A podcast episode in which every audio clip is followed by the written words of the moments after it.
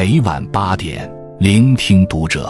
各位听友们，读者原创专栏现已全新上线，关注读者首页即可收听。今晚读者君给大家分享的文章来自作者解忧君。一个人最好的气质，干净。作家一书写道：“活着应该有活着的样子，衣服头面得四四整整，家居洁净，工作做好。”不是为闲人，而是为自己。漫漫山河，沧海悠悠，即使身陷鸡毛蒜皮，也要活出自己的境界。保持干净、静气，是人生最好的修行。一房屋干净，生活丰富；心安静则无躁，心干净则无忧。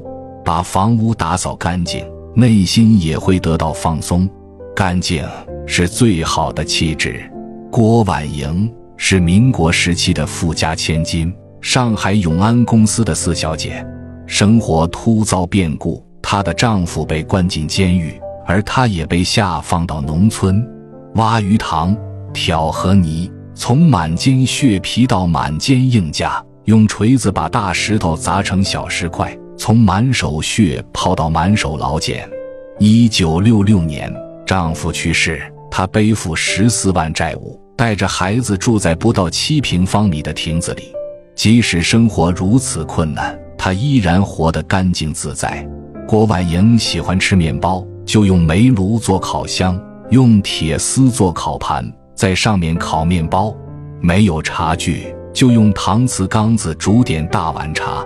擦窗户、刷地板、摘几朵路边小花摆在桌上。小小的房间被他打理得干干净净，邻居嘲笑：“都这么落魄了，还那么讲究呢？”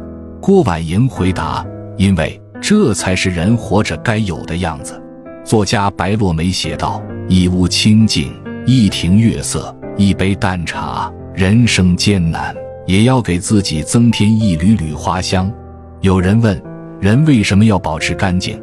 高赞回答。因为干净是一种韧劲，把你从深渊中拉出来，让你活得坦坦荡荡，不拖沓，不含糊，不懒散，一步一步朝着目标前进，把苦日子熬出甜来。生活本单纯，你若干净，清风自来。二，内心安静，格局放宽。听过这样一句话。人生最大的清醒是：悲时不言，喜时不诺，怒时不争。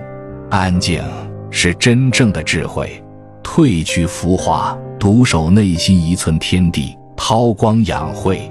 古语有言：“错其锐，解其分，和其光，同其尘。”一个人越是在低谷，越要安静内敛，拔除锐气。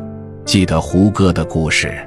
他曾经遭遇车祸，几乎毁容。在治病那几年，他深居简出，除了吃饭睡觉，就是读书、练书法、看剧本。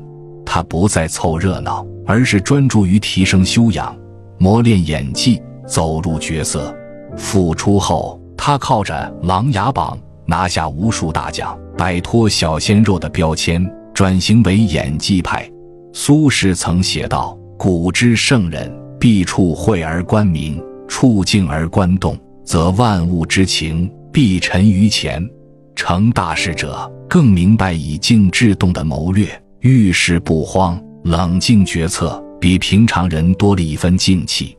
苏轼一生波折，遭遇降职，幼子早夭，但他依然能够在草屋中安然于柴米油盐，不被喧嚣浮华所诱惑。那些轰轰烈烈的、锣鼓喧天的，最终都安静下来。长恨此身非我有，何时忘却营营？夜阑风静胡文平，小舟从此逝，江海寄余生。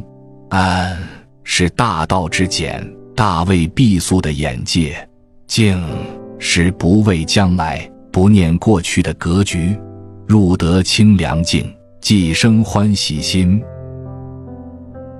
三不染是非，修炼涵养。真正有涵养的人，不说闲话，不议是非，不谈长短，管住嘴，守住心。涵养就是人的第二张脸。五官是天生的，但是涵养是后天修得的。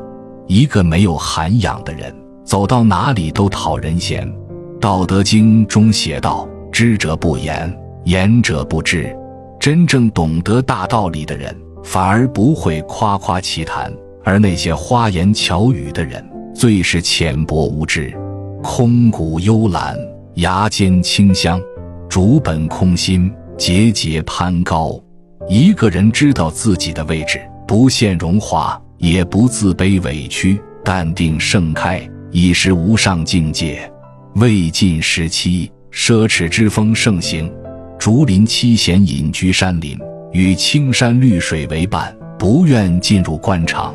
嵇康、阮籍、山涛、向秀、刘伶、王戎及阮咸七人，不闻外事，不问朝纲。他们在竹林里喝酒弹唱，作诗下棋，颇有风骨，超脱世俗。世间万物皆有定律，顶级的修炼是圆润而不尖锐。柔软而不懦弱，厚道而不退缩。一个有涵养的人，光芒总是遮掩不住的。《菜根谭》里记载：“服酒者非必高，开先者亵渎早。”人生境界不同，境遇也就相差十万八千里。不怨天，不尤人，凡事从自身做起，房屋干净，内心安静，不染是非。方能无往而不利。关注读者，感恩遇见。